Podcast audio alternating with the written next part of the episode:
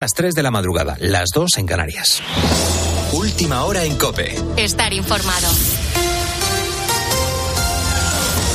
El gobierno reforzará el sistema de dependencia con más prestaciones y más ayuda a domicilios. Juan Andrés Ruber, buenas noches. ¿Qué tal, Carlos? Buenas noches. Es una de las medidas acordadas por el Consejo de Ministros. Se aprobará a través de un nuevo Real Decreto, medidas de las que unas 750.000 personas pueden beneficiarse y crece además un 18% la ayuda económica para el cuidado del entorno familiar. Vamos a repasar todos los detalles con Ricardo Rodríguez. El gobierno aumenta los tres tipos de prestaciones económicas en dependencia reconocidos en nuestro país, las de cuidados en el entorno familiar, las vinculadas al servicio y las de asistencia personal. Según los cálculos del Ministerio de Derechos Sociales, hasta 750.000 personas se van a ver beneficiadas por una iniciativa que en ningún caso presentaba en rueda de prensa Yone Belarra, sino la portavoz Isabel Rodríguez, que restaba importancia al hecho. Es el gobierno quien define, quien comparece ante ustedes, marcando las prioridades de la agenda y el contexto eh, en que eh, en momento de oportunidad para conformar esa eh, información hacia ustedes, hacia los medios de, comunicación. Una situación similar entre los socios de coalición se dio cuando el Consejo de Ministros aprobó la ley de familias o la de bienestar animal. Ante el veto por parte del PSOE, Belarra publicó vídeos en redes sociales. Mañana jueves es el último día para votar por correo de cara a las elecciones del 23 de junio. Eh, de julio, Correos dice que este martes ha puesto a disposición de los electores el 100% de las documentaciones electorales. Aún así, seguimos sin saber ese otro medio millón de personas que no habían votado y que sus documentos están en las oficinas postales. Pablo Fernández. Según los últimos datos, faltan unos 470.000 votos por correo por depositar a menos de 48 horas del final del plazo. De estos, 280.000 no han recogido aún esa documentación al no estar en su domicilio, por lo que tendrán que ir a la oficina postal a recogerla. Y otras 190.000 todavía no han emitido la papeleta, aunque algunos sindicatos calculan que faltan más personas por emitir su voto. Regino Barco es el responsable del sector postal de comisiones obreras y ha estado en la tarde de COPE.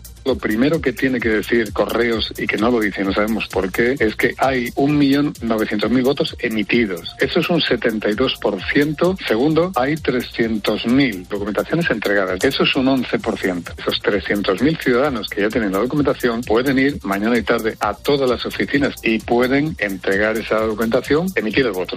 Te recuerdo que tienes hasta mañana jueves para depositarlo y en el caso del voto extranjero, ayer expiró el plazo para emitirlo por correo certificado y mañana es la fecha límite para dejarlo de manera presencial en tu embajada o consulado. Este miércoles también será noticia la jubilación del presidente del Consejo General del Poder Judicial, Rafael Mozo. Su marcha deja a este órgano de los jueces con 16 miembros, cinco menos de los que establece la ley. Una situación que agrava todavía más la interinidad de la institución. El bloqueo dura ya más de cinco años. Detalles, Patricia Rossetti.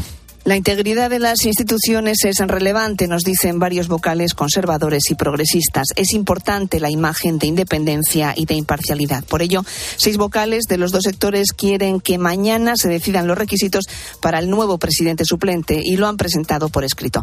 El cargo corresponde al vocal de más edad, Vicente Aguilarte, jurista a propuesta del PP, catedrático de Derecho Civil con despacho de abogados y en el Consejo a tiempo parcial. Consideran que el presidente suplente debe serlo a tiempo completo y debe renunciar a su actividad profesional porque habría un conflicto de intereses y una quiebra de confianza, según estos seis vocales. Sin embargo, otros vocales, conservadores y progresistas, prefieren esperar a que Mozo se jubile y abordar el tema después de las elecciones. Opinión que comparte el propio Guilarte, según fuentes próximas a este vocal. Si Guilarte renuncia, el siguiente de la lista es el magistrado del Supremo, Venceslao Olea. Con la fuerza de ABC. Cope, estar informado. El náufrago australiano que llevaba tres meses a la deriva junto a su perra ha pisado tierra tras ser encontrado por un buque atunero en el Océano Pacífico. El superviviente de origen australiano se llama Timothy Sadok, tiene 54 años y consiguió aguantar vivo todo este tiempo a base de pescado crudo y agua de lluvia. Estas han sido sus primeras palabras nada más llegar a un puerto mexicano.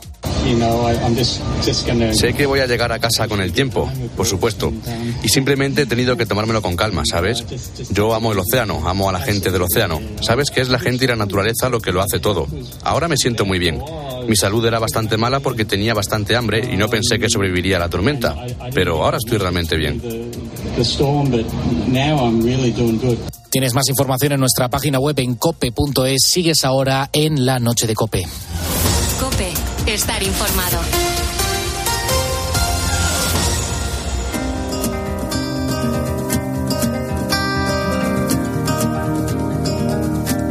La noche. Beatriz Pérez Otín. Cope. Estar informado.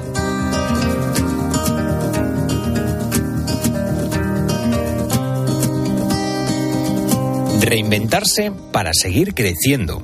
Esa enseñanza nos deja el testimonio de la tres veces campeona del mundo de boxeo, Joana Pastrana, que tras colgar los guantes no ha dejado de trabajar. Actualmente regenta su propio gimnasio y ha trabajado en el cine y en la televisión. Joana vivió su retirada de una manera feliz y es que, aunque para muchos deportistas suponga el final del camino, ella simplemente acabó un capítulo para empezar otro llevaba un par de años queriéndole poner punto y final a, la carrera. Yo ya estaba notando que no me hacía ni la misma ilusión y que ya había conseguido los objetivos que me, habría, que me había propuesto en un principio. Entonces lo, recuerdo como una, o sea, muy feliz y muy orgullosa de haber puesto punto y final cuando quise y cuando pude. Cuando uno cambia de profesión empieza a hacer cosas diferentes, pero no cambia la manera en que las hace, ¿verdad? Por eso Joana, como profesora, transmite esa exigencia que siempre le ha acompañado durante su trayectoria profesional. Ella deja parte de sí misma en sus alumnos y por eso, cuando estos logran algún éxito, Joana los vive como si fueran propios. Mucha ilusión porque al final yo he puesto ahí una semillita. Me hago partícipe de, sus éxitos. Es imposible eh, no inundarte de la, de la felicidad que está sintiendo el boxeador que sube a pelear y que gana. Así que muy ilusionada cuando salen las cosas bien. Uno de esos alumnos es Marina Rivers, la famosa influencer española que participó el pasado 1 de julio en la velada del año ante la mirada de 70.000 personas y varios millones más viéndolo desde casa.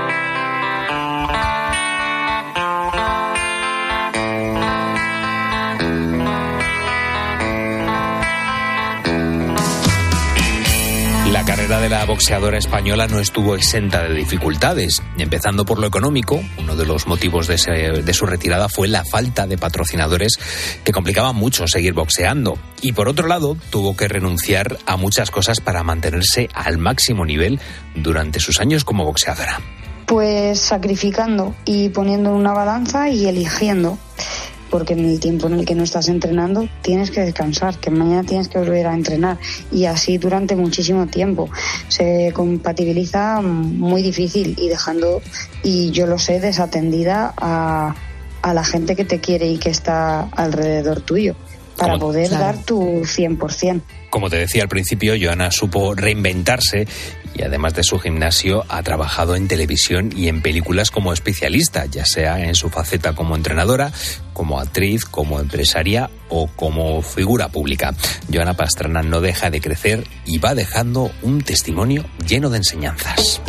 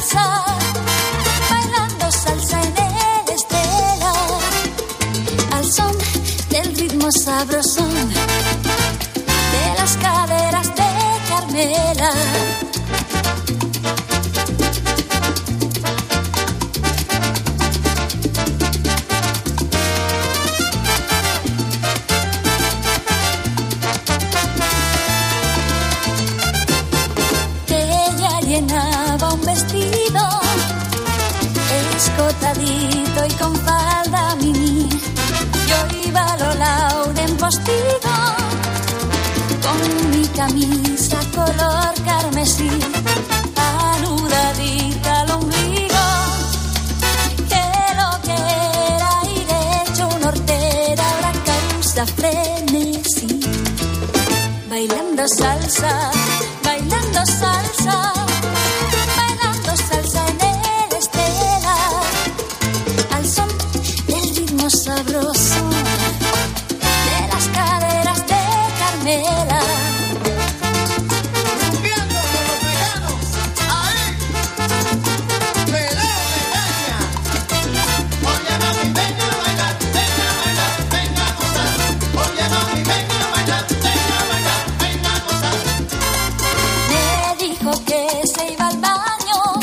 10 de la madrugada sigues en directo en la cadena Cope. Somos la noche de Cope y hoy hemos empezado el programa hablando de cómo un acto tan sencillo como ir a la piscina o a la playa puede suponer una odisea para las personas que tienen discapacidad física.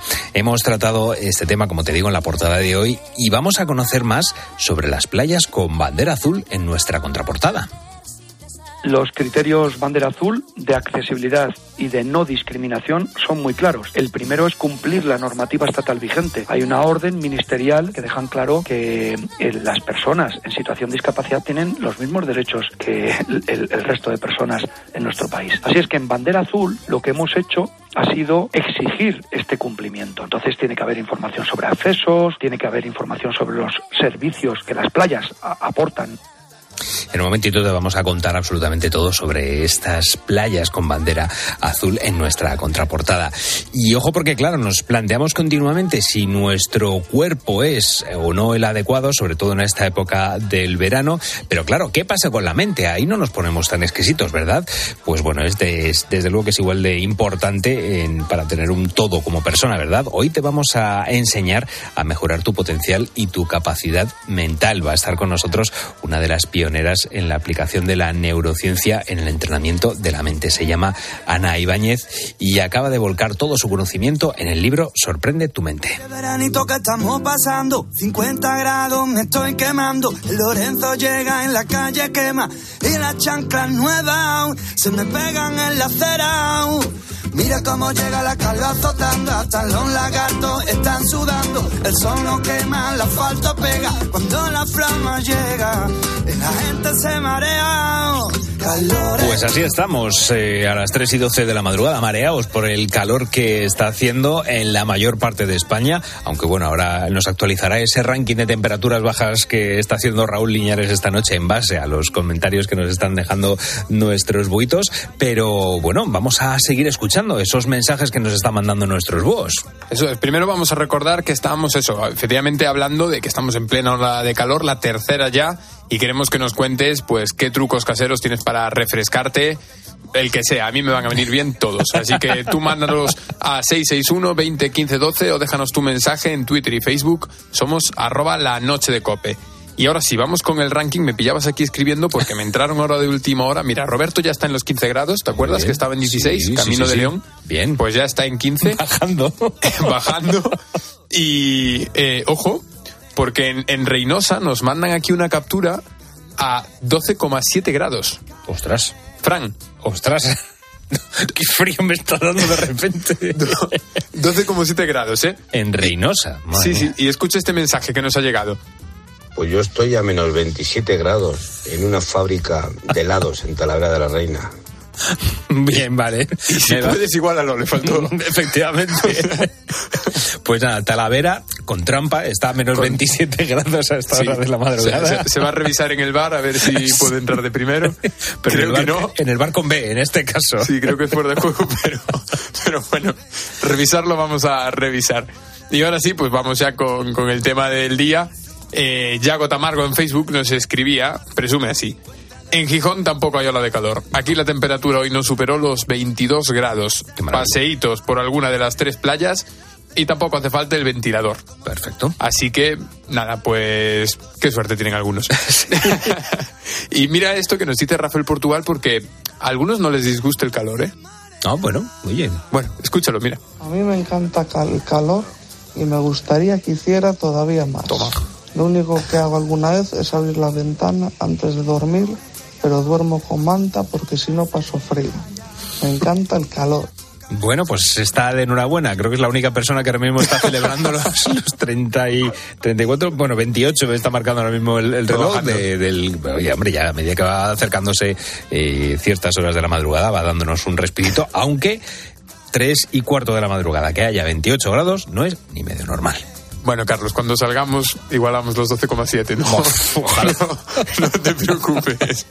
Y Miguel de Torrelavega también nos escribió y nos decía, siento que en la mayoría de este país estáis pasando tanto calor.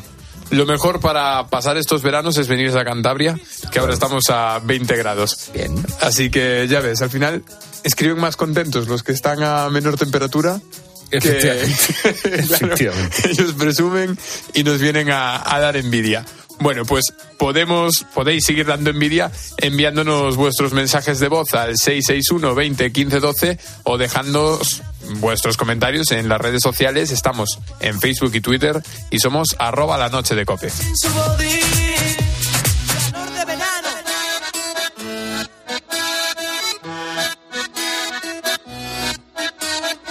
Esa gatita tan linda y tan loca, muchacha bonita que al hombre provoca, se muerde en la boca, me mira, se toca y yo fui su tonto muñeco loca y que yo quiero que me quiera y no me quiere querer. Verano dos horas y no se acalora, se pierde ella sola buscando el placer. Sufro una ola de calor, de calor de verano, ardiendo sensación, con pasión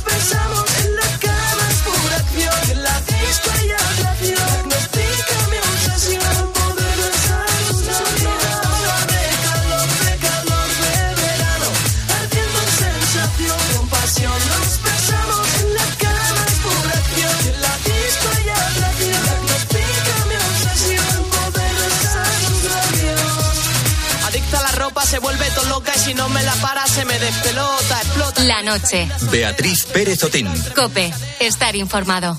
Estamos en pleno verano, los niños están de vacaciones, las piscinas están hasta arriba, nuestros hijos están todo el día jugando y de repente pues llega la hora de la merienda o de una cena rápida para volver corriendo a jugar. Y qué mejor que algo fresquito en esta época del año. Por ejemplo, un helado, pero uno natural, hecho en casa. Les rêves des amoureux sont comme le. Ils donnent de la joie ou bien du chagrin. Affaibli par la faim, je suis malheureux. Pas longtemps chemin, tout ce que je peux.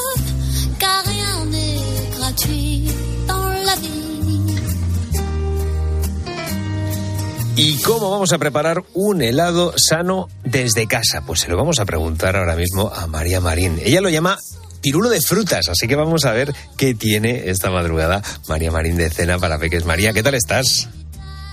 Muy bien, deseando contaros este helado que parece misión imposible, pero no lo es. Es posible Jolín. hacer helados saludables en casa. Sí, yo lo, yo lo he visto, lo he visto en tu canal de, de Instagram, en tu cuenta de Instagram, y me parece, además de una obra de, de ingeniería maravillosa, algo que bueno, que desde luego que nos vamos a tener un buen rato entretenidos, porque claro, eh, lo vamos a hacer con frutas y yo creo que es una buena, una de las buenas maneras de, de hacer un helado sano, porque existen los helados sanos.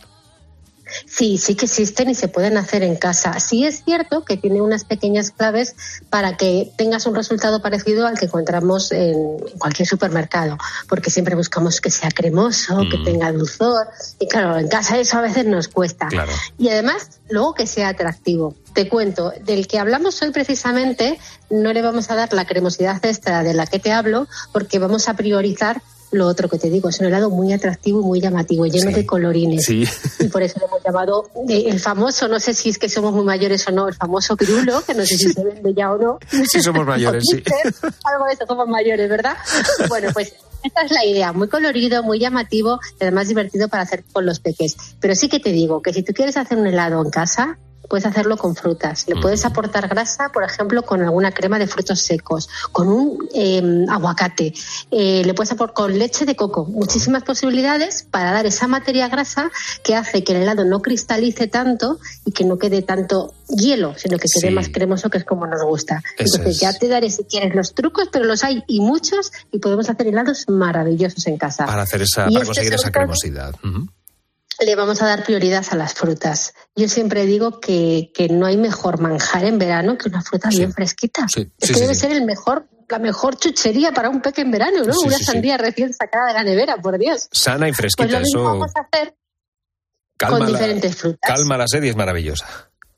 Efectivamente, a veces nos equivocamos, pero no hay nada que calme más la sed que una fruta que es lo que más hidrata del mundo, que a veces los helados es todo lo contrario, nos da más es, sed. eso es. ¿Y qué frutas has elegido? Pues mira, eh, frutas de temporada. Nos podemos ir a la sandía, nos podemos ir al plátano, eh, melocotón, que también está en plena temporada.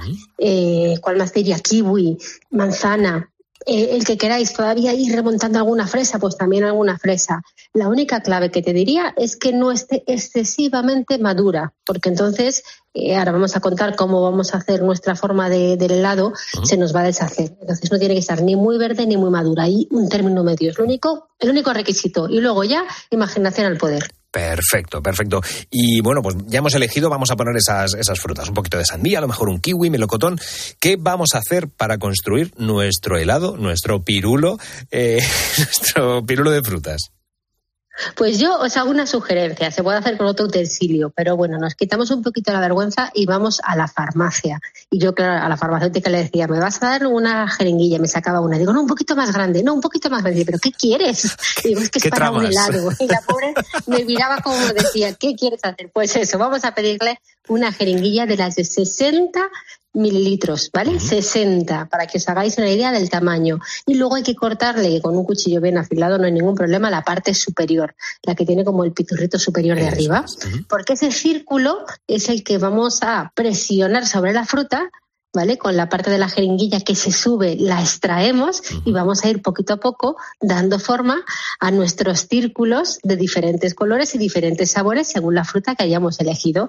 Así no sé si en la radio, ¿vale? Falta la parte visual, pero si nos hacemos un poquito la idea, vamos haciendo circulitos de colores y de formas de frutas y que se van colocando en el tubo de nuestra jeringuilla. Pues vamos presionando entre la, jeringuilla, o sea, entre la jeringuilla, la fruta y la, y la tabla de cortar. Vamos a poner, por ejemplo, que, la, que lo utilizamos ahí o un plato. Vamos presionando de manera que se quede la fruta dentro de esa, de esa jeringuilla, ¿no? Del depósito de la jeringuilla. Exacto, y llega un momento en el que tenemos pues ya nuestra triple torre o según las frutas que hayamos elegido, unas cuatro, imagínate, ¿no? Eso te iba a Pues preguntar, una- ¿cuántas, ¿cuántas ponemos? Porque lo mismo nos, nos venimos muy arriba y luego al final se nos desmorona la, la torre de frutas. Os diría que no muy grande porque luego el truco definitivo que le vamos a dar a las recetas es que lo vamos a bañar en chocolate y lo vamos a introducir en un vaso con chocolate. Y si hacemos una brocheta muy larga, muy larga, pues nos va a costar un poquito Se más, ¿vale? Entonces, bueno, vamos a hacerlo medio. Entonces, con las típicas brochetas que las encontramos en cualquier supermercado de madera, que las utilizamos ahora en las barbacoas, pues las vamos a utilizar ahora para helado y simplemente tenemos que extraer de nuestra jeringuilla nuestro helado y meterlo en el congelador. Eso sí, os diría no mucho tiempo, una horita nos basta, porque si no se nos va a convertir casi casi en hielo, ¿no? Y no queremos eso, sino que también esté relativamente jugoso para un mordisco fresquito pero tierno. Genial. Y lo vamos a bañar en chocolate.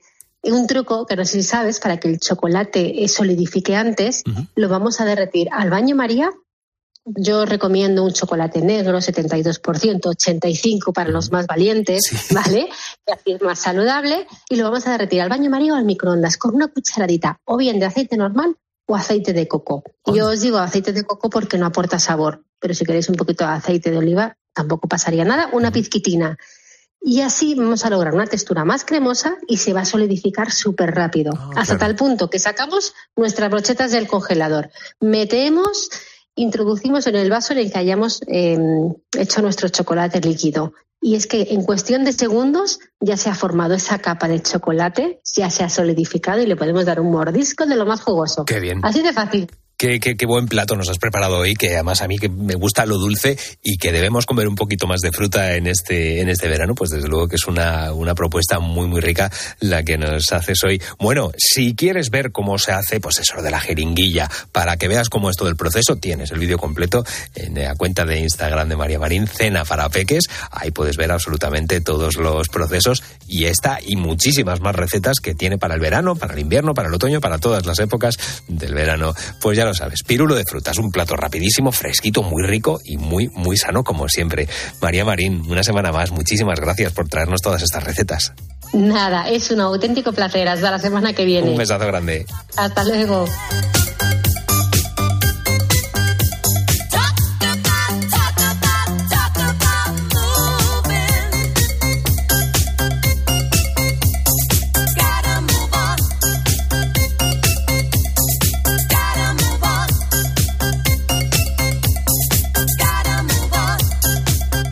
Noche. Beatriz Pérez Otín. Cope. Estar informado. ¿Será fijo el nuevo presidente? O Sánchez. ¿Qué resultado tendrá Yolanda Díaz? ¿Cuál va a ser el papel de Vox? 23J en Cope. Objetivo Moncloa. Vive unas elecciones decisivas, con el minuto a minuto durante la jornada, en la antena y en cope.es. Y a partir de las siete y media de la tarde, programa especial con Carlos Herrera. Bienvenidos a este programa especial. Ángel Expósito. ¿Por qué? Porque el factor participación es fundamental. Y junto a ellos, Pilar García Muñiz. Ha imperado aquí la prudencia. Pilar Cisneros. Todo el mundo llega contento. Y Fernando de Aro. ¿Cómo es posible que se haya hundido en las sedes de los principales partidos para contarte todo lo que pase? 23J en Cope. Objetivo Moncloa. Sigue el escrutinio también en cope.es y en redes sociales. Destaca cuando anda, va causando impresión. Cada día cuando levanta, brilla como el sol. Su vestido de seda calienta mi corazón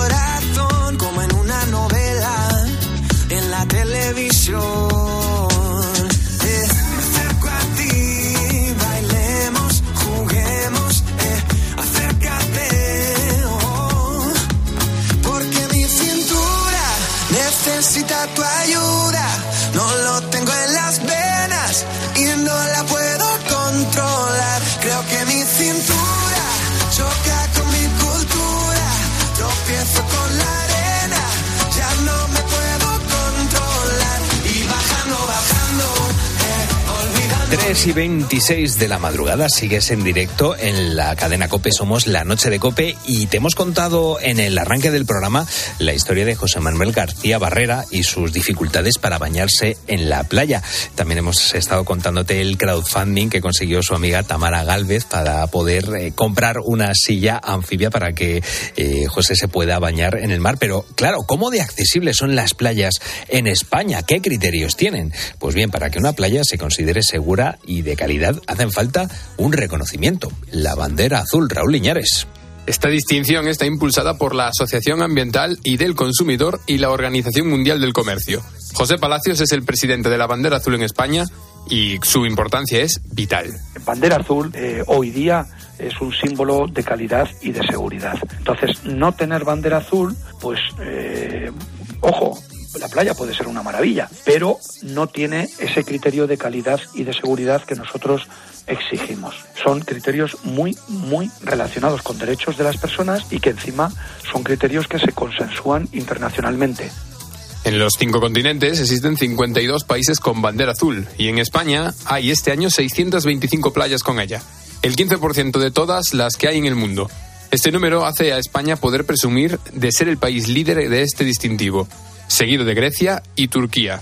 La provincia de Pontevedra, de hecho, es la que más banderas azules tiene. Los criterios bandera azul de accesibilidad y de no discriminación son muy claros. El primero es cumplir la normativa estatal vigente. Hay una orden ministerial que dejan claro que eh, las personas en situación de discapacidad tienen los mismos derechos que el, el- resto de personas en nuestro país. Así es que en bandera azul lo que hemos hecho ha sido exigir este cumplimiento. Entonces tiene que haber información sobre accesos, tiene que haber información sobre los servicios que las playas aportan Y estos datos pueden variar a lo largo del verano porque se están realizando inspecciones. Por incumplimiento de criterios, se les retira la bandera azul. De hecho, en España se han retirado dos porque incumplen los criterios de accesibilidad que exigen. Pero ¿cuáles son esos criterios? Exigimos que en las playas existan zonas de aparcamiento reservadas y señalizadas para que esas personas tengan mucho más fácil que los demás llegar a la playa. Los itinerarios peatonales tienen que ser accesibles. Los tramos de rampa tienen que ser correctos con 1,8 metros de, de ancho mínimo y una longitud máxima de 10 metros para que la pendiente no sobrepase los- el 10%. También pedimos rampas con zócalos, pasamanos a doble altura, pasarenas accesibles en la arena, que eso es sencillísimo, sencillísimo de conseguir.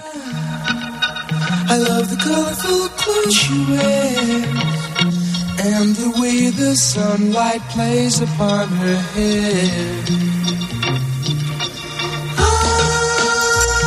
Algo que le preocupa muchísimo a Bandera Azul es que exista una igualdad completa entre las personas con discapacidad e insisten mucho en que se les llame de esta manera. Desde esta entidad luchan por la igualdad de oportunidades y la accesibilidad. las personas con discapacidad no son minusválidos. La palabra minusválido la estamos eh, exigiendo que la retiren de todos los lugares. Son personas igualmente válidas que cualquier otra. Entonces, mm, que se hable correctamente, ¿no? Estas personas tienen los mismos derechos y tienen las mismas posibilidades, deben tener las mismas posibilidades de baño que, que el resto.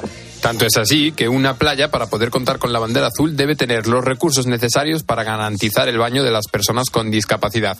José Palacios nos lo explica de esta manera. Y además, pues eh, en casi todos los lugares que tienen bandera azul existen las sillas de baño anfibias, se llaman, para que esas personas puedan bañarse eh, con ayuda o sin ayuda, porque eso lo eligen ellas mismas. En playas con bandera azul, urbanas, es obligatorio tener silla anfibia. Eso está clarísimo. Si la playa no tiene esa posibilidad, eh, puede perder la bandera azul. Según el INE, en España hay más de 4,3 millones de hombres y mujeres con algún tipo de discapacidad. Y el objetivo de la bandera azul es darles tranquilidad y seguridad en dichas playas. Queremos que eh, se deje de utilizar la palabra minusválido, nos ofende que se siga utilizando esa palabra y queremos que las personas, sean en silla de ruedas, estén ciegas o tengan alguna discapacidad, puedan bañarse, puedan bañarse con seguridad. Ese es nuestro objetivo principal. Darse un baño en la piscina o en el mar parece fácil, pero los criterios y las exigencias hacen que una playa sea de calidad, que dé seguridad a la persona que quiere darse un chapuzón y que sea accesible para las personas que sufren discapacidad.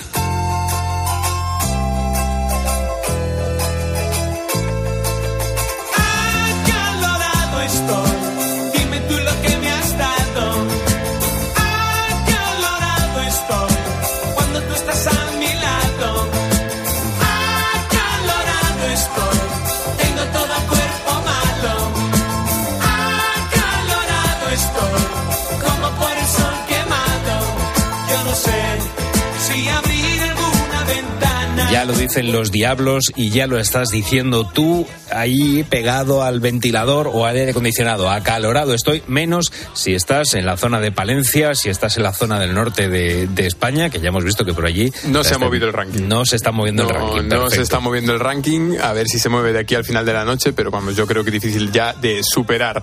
En cuanto al tema del día, estábamos preguntando a nuestros buitos, pues qué truquitos tienen para refrescarse con esta ola de calor, la tercera ya que estamos viviendo en la península en lo que va de verano.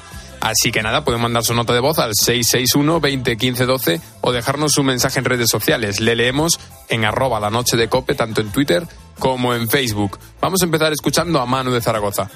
Pues como Drácula, todo el día con las persianas bastante abajo para que no entre mucho calor, ropa ligerita en casa, por decirlo así, o, o en pantalón corto o en calzoncillos nada más, y cositas frescas. Claro que sí. Bien, bien, bien. Eh, En cuanto a menos ropa, desde luego que menos, menos abrigados Es la solución más lógica. Ya está, eso está ahí. Es la solución más lógica para no pasar calor. Así que bueno. Y luego aparte, si le sumas el ventilador y tal, que cada pues ya, en ya su- perfecto. Que por cierto, antes te dije que lo del ventilador. A Ah, mí no- es verdad. A mí no me gusta. ¿Por qué? Porque si duermes con él, luego el día siguiente tienes un catarro importante. Ah, bueno. Puedes tener un catarro bastante importante y es una pena cogerlo ahora en verano. ¿Pero te lo, te lo enfocas hacia ti o lo enfocas al, al, digamos, a la parte superior de la Hombre, si habitación? lo enfocas hacia ti, lo tienes seguro. Claro, por eso. Si- Yo lo que hago es eh, enfocarlo hacia arriba, unos 45 grados, me da un poco el fresco, pero no me da directamente, porque efectivamente tenemos que cuidarnos muy mucho, sobre todo los que nos trabajamos en radio, de no Pues problemas, claro. Claro, claro.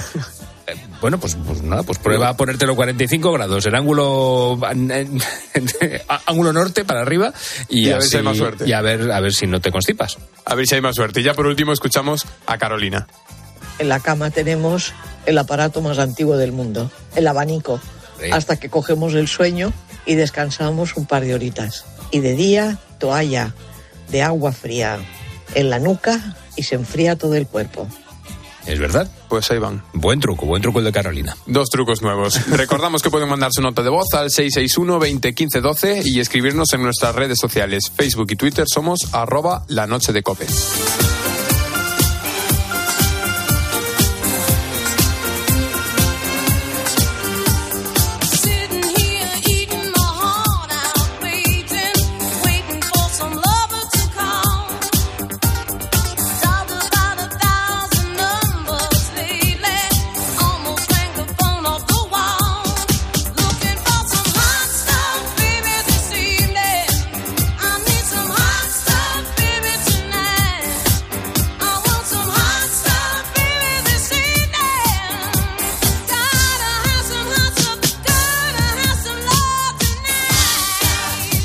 Noche. Beatriz Pérez Otín. Cope.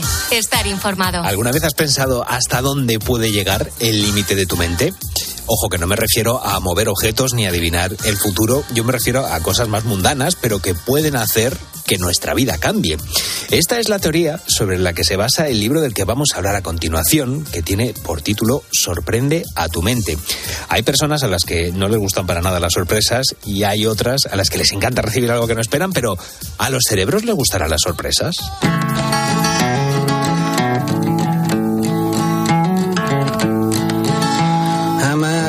Thousand miles from my home. Walking a road other men have gone down. I'm seeing your world of people and things. Here, paupers and peasants and princes and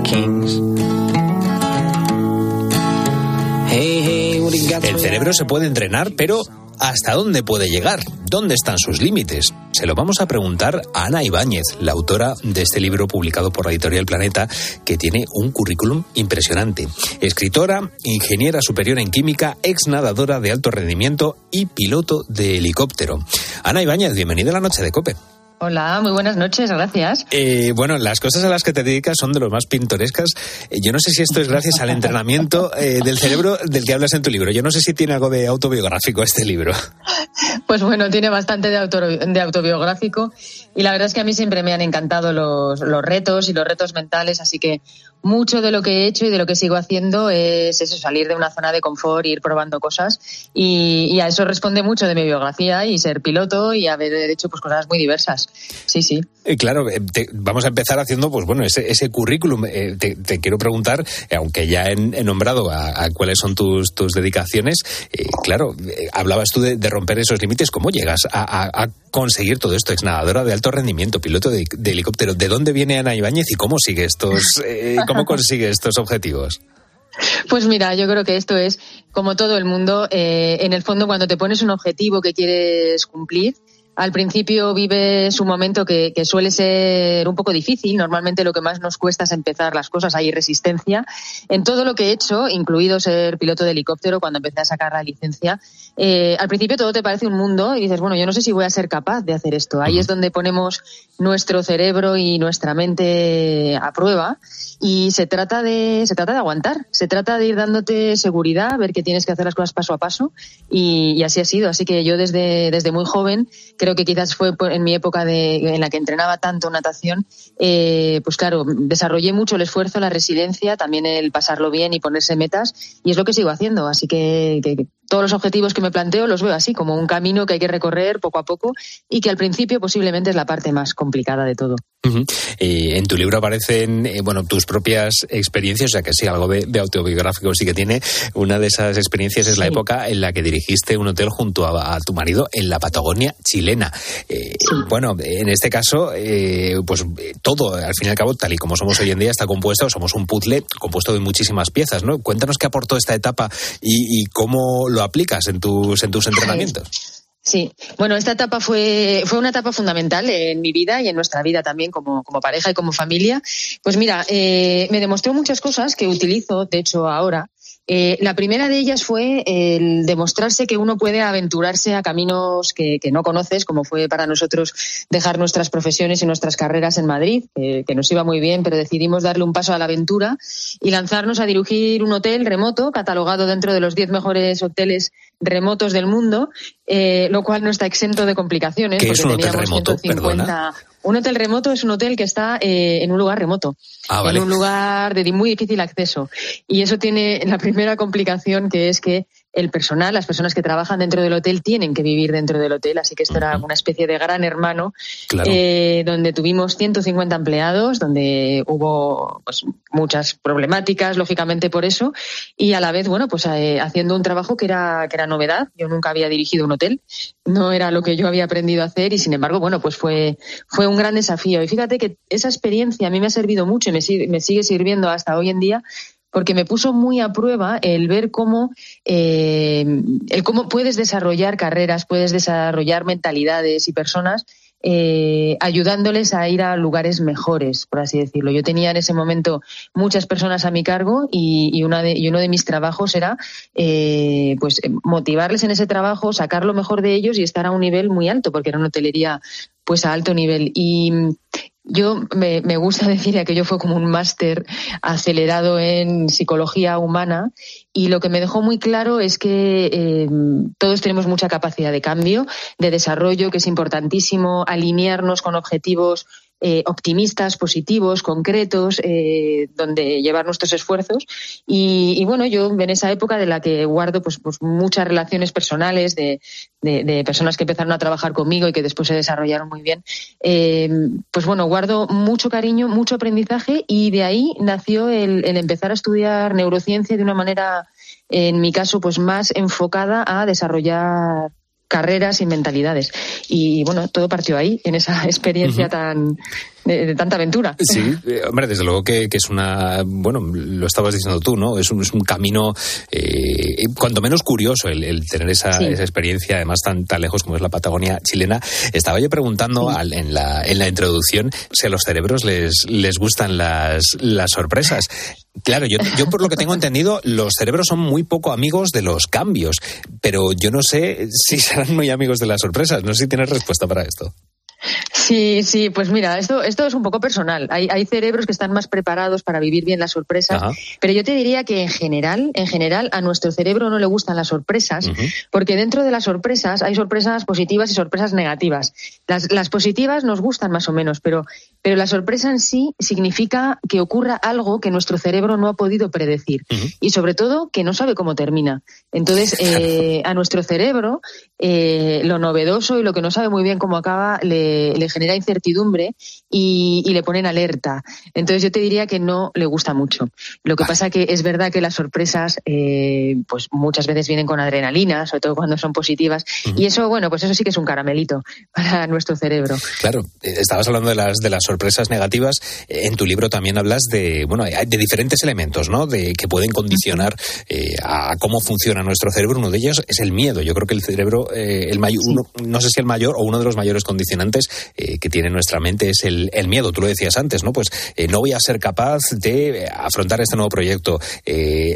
Me imagino que pasarías miedo cuando te aventuraste a coger esos caminos que, que, no habías explorado a la hora de irte hasta, hasta la Patagonia chilena. ¿Qué factor juega el, el miedo en el cerebro?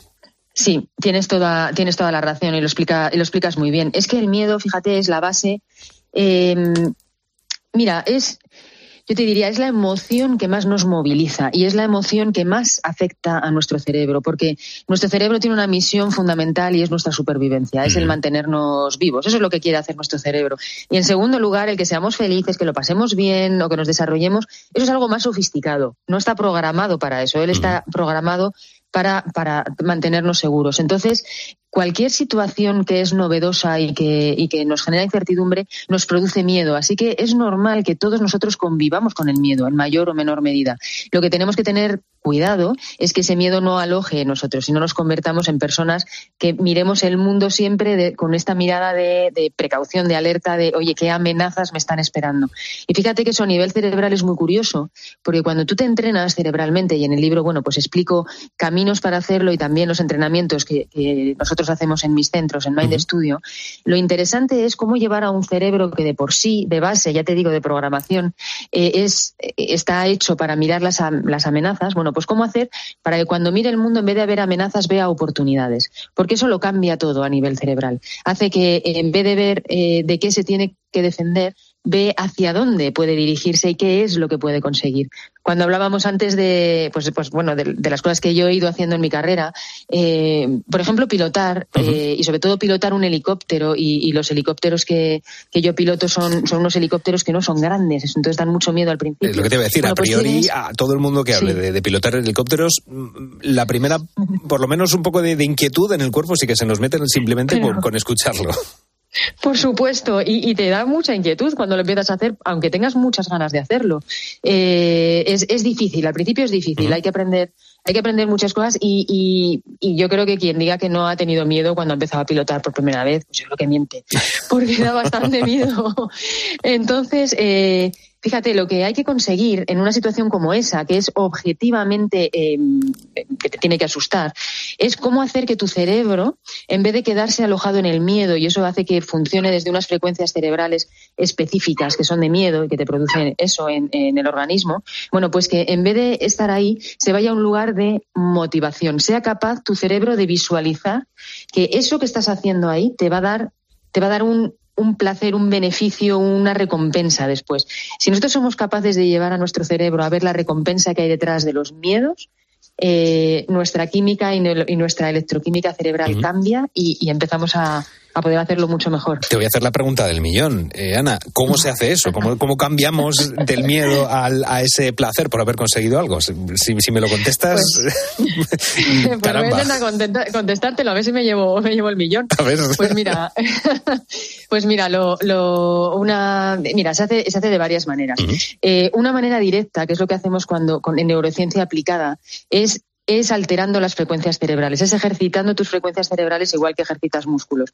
Pero bueno, para eso tienes que ir a un centro como es Man de Estudio y entrenarte en sesiones donde te llevan a ese tipo de frecuencias que hacen que tu cerebro opere fuera del miedo y utilice otras que activan otras áreas cerebrales y que no sientes miedo. Pero si decimos para cualquiera de nosotros cuando tienes miedo a algo y tienes que hacerle frente y necesitas que tu cerebro haga ese cambio, hay una manera que es, que es bastante efectiva, que es visualizarte, y ahí vamos a tener que hacer un trabajo en el que metas todos tus sentidos, y es eh, tú mismo cerrando los ojos y visualizándote a ti, poniendo todos los sentidos dentro de esa situación que te da miedo, como ya terminada y ya terminada con éxito. Es decir, en mi caso del helicóptero, yo tenía que cerrar los ojos, quedarme en un lugar tranquilo, respirar profundamente y visualizarme a mí misma pilotando, volando, pasándolo bien, disfrutando de las sensaciones de volar, de una manera fluida y sin miedo, disfrutándolo. Cuando haces eso, es muy curioso porque nuestro cerebro no sabe diferenciar entre lo que está ocurriendo de manera real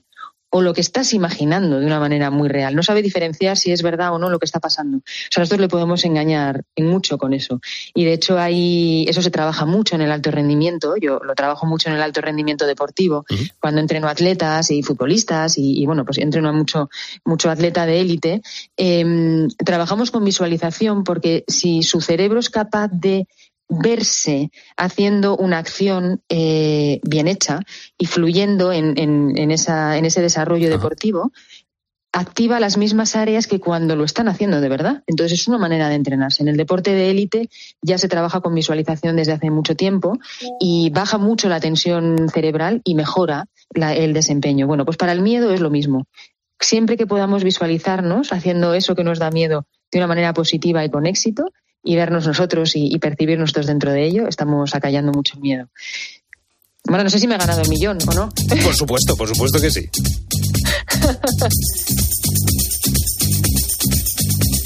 Love is in the air, everywhere I look around. Love is in the air, every sight and every sound.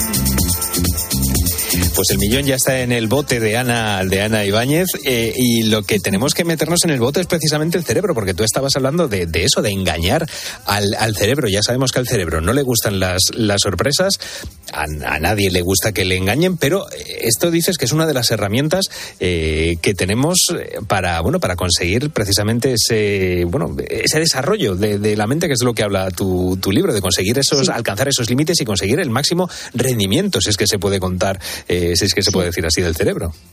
Sí, por supuesto que se puede decir así. El alto rendimiento cerebral significa utilizar más de la capacidad cerebral que tenemos, uh -huh. que la tenemos ahí y que no sale a la luz eh, si no la ejercitamos. Siempre se habla de porcentajes. Eh, si, perdona, mm. Ana, porque sí. siempre se habla de porcentajes. El, el, cerebro humano solamente está aprovechado a un 10%, se dice, o, o se sí. dice más o menos. No sé si tú tienes porcentajes eh, de, de, lo que se, de, del uso que se tiene del, del cerebro, de cómo lo estamos aprovechando o no aprovechando el cerebro. Sí, mira, ese es un porcentaje que se hizo como muy famoso. La verdad es que no sé quién, quién lo dijo por primera vez. Uh -huh. A mí no me gusta hablar de porcentajes, fíjate, porque yo que me dedico desde hace muchos años al cerebro y, y, investigo mucho, eh, pues sigo pensando que lo que se desconoce del cerebro es muchísimo más que aquello que se conoce. Entonces, mm, no podemos decir nada con una certeza absoluta cuando hablamos del cerebro. Y creo que está bien que lo hagamos así. Yo creo que los neurocientíficos no se pillan los dedos hablando de porcentajes ni nada así. Pero lo que sí denota, y en eso sí que estoy de acuerdo, es que utilizamos mucha menos capacidad cerebral de la que tenemos disponible. Y eso, y eso cuando, la verdad es que cuando haces eh, gimnasia cerebral, te das cuenta de ello, te das cuenta de, oye, espera, de, estoy sintiendo otras cosas, estoy siendo capaz de hacer, de hacer otras cosas, me concentro mejor, o soy más creativo, o estoy bajando mis niveles de, de estrés, es decir, estoy estoy utilizando más de aquello que mi cerebro tiene para, para darme. Y, fíjate que eso tiene que ver con lo que decías de, de, de sorprender al cerebro, porque tenemos que ser muy conscientes de que nosotros eh, pensamos, sentimos, reaccionamos de una manera que muchas veces es mucho menos elegida de lo que pensamos, sino que está automatizada ya. Nuestro cerebro se acostumbra a hacer las cosas de una determinada manera, crea unos caminos neuronales y utiliza esos caminos neuronales. Eh, entonces, es mucho más automático de lo que pensamos. Y el que decías, desafío que- está en crear nuevos caminos. que le gusta, que, que no le gustan esos, esos cambios, esas, esas sorpresas. Y si para ir de casa al trabajo utilizamos siempre la misma ruta, eh, si no la cambiamos, pues vamos a estar nosotros más, más tranquilos, ¿no? Por lo menos el, el cerebro va, va a vivir un poco más, más tranquilo. Hablabas tú de sentir, hemos hablado antes de una de las, de las emociones, eh, bueno, del miedo, de la ansiedad que puede condicionar a nuestro cerebro. Y, y quiero terminar esta charla contigo hablando, pues bueno, de, de emociones positivas. Estamos escuchando precisamente Love is in the air. El amor es una de las, eh, va a sonar un poco, bueno, a, a- película, ¿no? Es, es una de las emociones eh, que siempre han estado presentes, pues bueno, en la literatura, en la filosofía, en, en todo lo que tenga que ver con el ser humano. Pero ¿hasta qué punto el amor puede condicionar también al cerebro? Pues absolutamente. Y fíjate que tenemos que confiar en aquellas cosas que, que existen en el. En, en la cultura, por así decirlo, que movilizan, que se hable tanto del amor y que nos movilice tanto es porque efectivamente es una de las grandes fuerzas. Hay, hay- hay dos grandes fuerzas que nos movilizan enteros. Una es el miedo y la otra es el amor. Eh, y el amor, fíjate que, que tiene una característica que es maravillosa y es que eh, nuestro corazón, que es donde vamos a decir que está alojado ese tipo de, de sentimientos y, y es normal que sea así, por eso se, se ha, se ha puesto dentro del, del corazón eh, históricamente, es porque nuestro corazón genera unos campos electromagnéticos gigantescos, 50.000 veces mayores que los que genera nuestro cerebro y se ha visto que cuando sentimos amor, esos campos electromagnéticos es cuando más grandes son y, y más, eh, y más los emitimos.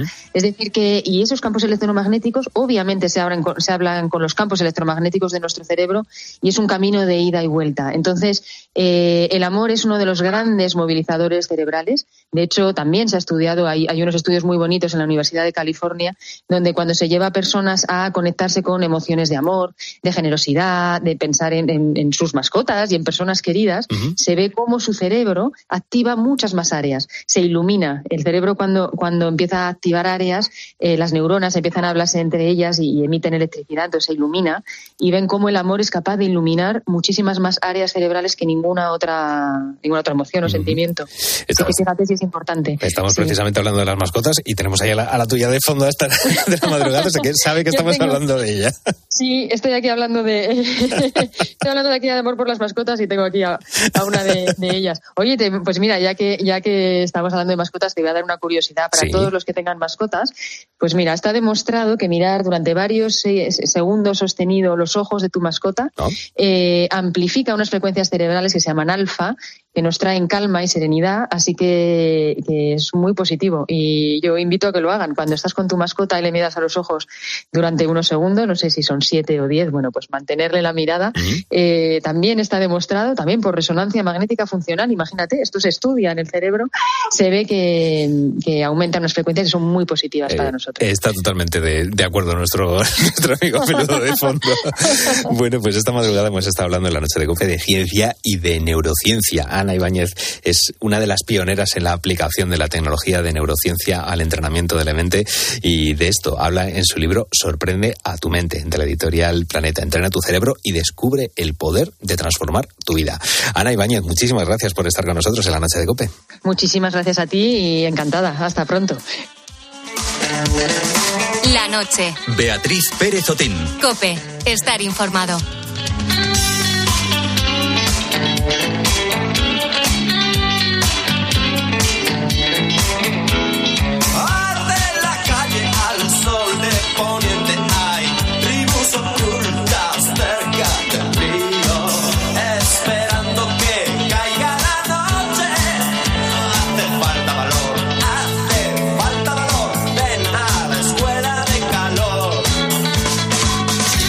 Oficialmente ha llegado el verano a la noche de cope porque hasta que no suena eh, Escuela de Calor de Radio Futura en la radio, hablando de temperaturas altas, oficialmente no es el verano en la, en la radio.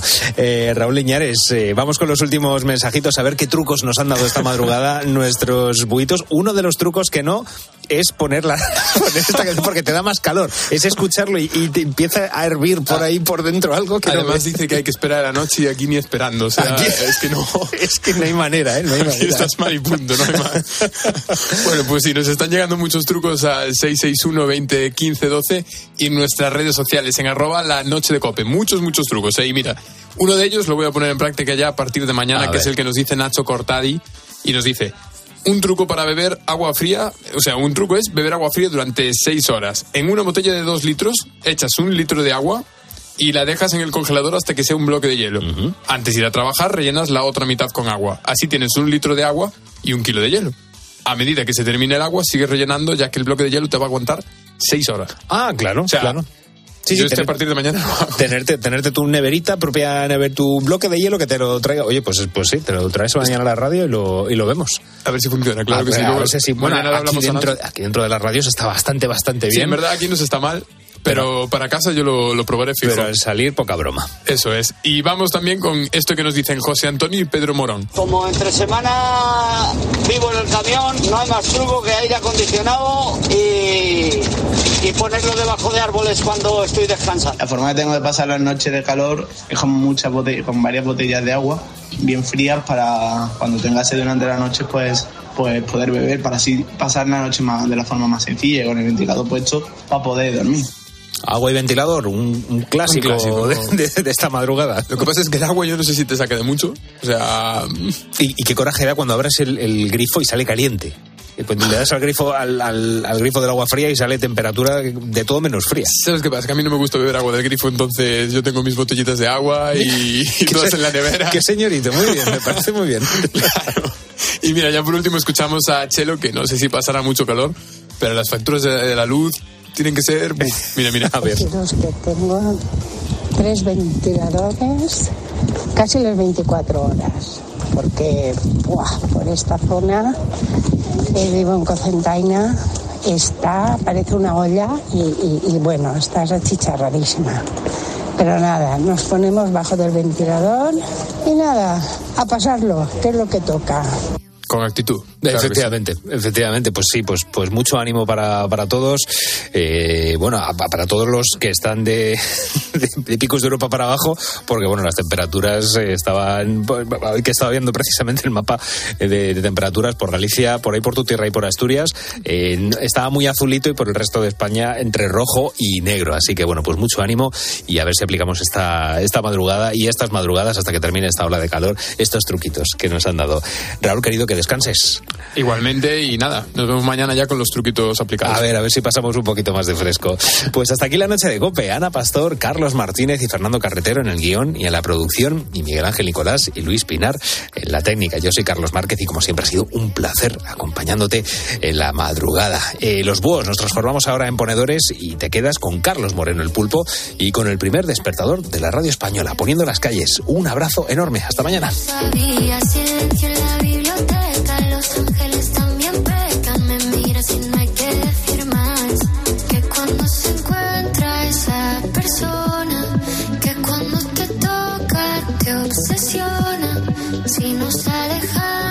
No funciona. Déjame tenerte una vez más, que estas ganas no se van.